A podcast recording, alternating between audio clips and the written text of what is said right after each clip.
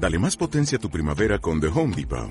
Obtén una potencia similar a la de la gasolina para podar, recortar y soplar con el sistema OnePlus de 18 voltios de Ryobi desde solo 89 dólares. Potencia para podar un tercio de un acre con una carga.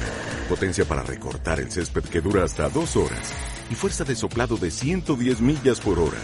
Todo con una batería intercambiable. Llévate el sistema inalámbrico OnePlus de 18 voltios de Ryobi. Solo en The Home Depot. Haces más. Logras más.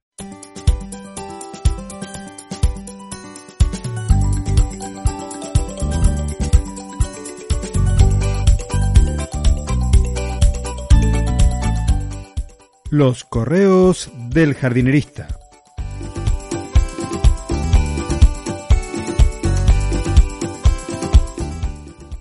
En el episodio de hoy, la pecera me quedó corta.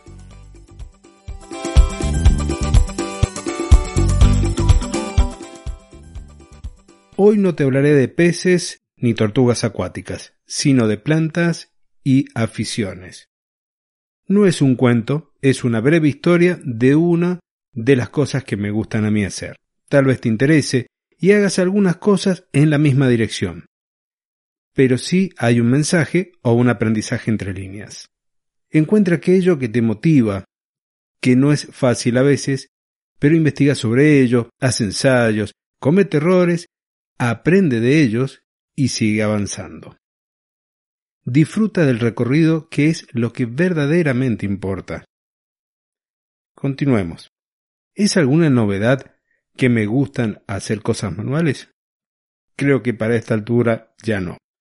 Ya sabes que me gusta trabajar la madera, tallar piedras pomes, soldar metales, aquí soy malísimo, pero estoy aprendiendo. También hacer artesanías varias y cometer errores. Esto último no lo hago a propósito, pero me permite aprender y seguir adelante. Hago de todo un poco, lo que también me permite tener una visión amplia. Pero hay cosas que sí las hago habiendo estudiado mucho, y lo sigo haciendo, como la docencia y el mundo de las plantas.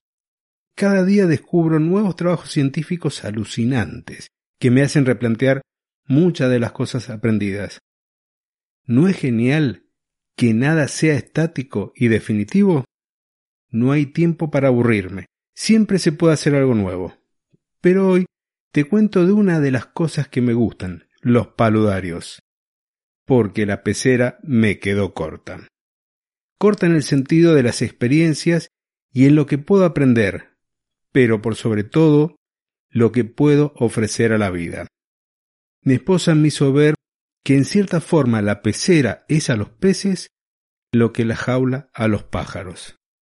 No voy a entrar hoy en tema de discusión en los niveles de conciencia de los peces, de las aves, por diversas razones. Pero a partir de ese momento quedé inquieto. ¿Tenía mis peces enjaulados?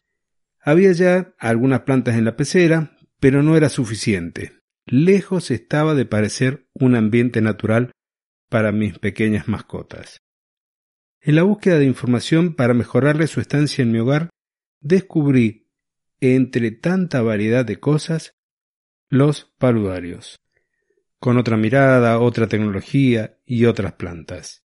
La mayoría tienen bromeliáceas, helechos y otras especies de origen subtropical. Y si algo bueno, o no tanto, que tenemos los argentinos, es que nos las arreglamos con poco. Por ejemplo, no nos hace falta una complicada estructura para mantener unidas dos piezas, porque las atamos con alambre. Nos caracteriza el ingenio creativo. Entonces, combiné mis conocimientos y experiencia de los jardines verticales, algo de lo que he aprendido sobre las rocas en la cátedra de edafología en la facultad, algo de aquí y algo de allá. El objetivo era reproducir una porción de ambiente en la que los peces que tengo vivan naturalmente. Objetivo conseguido. Me llevó un par de años mejorar todos los detalles para que se transforme en un ecosistema estable con la mínima intervención mía y que hoy se resume a dar de comer a los peces, controlar el nivel del agua, limpiar un par de filtros y poco más.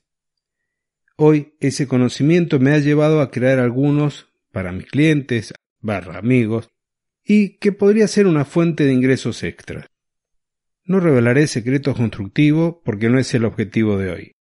El objetivo es invitarte a descubrir qué te gustaría hacer en tu jardín, con las plantas, o buscar una alternativa más eficiente para tu huerta. No te limites solo a observar. Disfruta y, de ser posible, hacerlo en compañía. Y si algo me gustaría sumarle a esta historia, si te decides a iniciar un nuevo proyecto, comienza desde lo más simple posible y ve agregando complejidad de a poco, a medida que vas comprendiendo las dinámicas de los elementos que estás utilizando. Y hasta aquí el correo del jardinerista de hoy.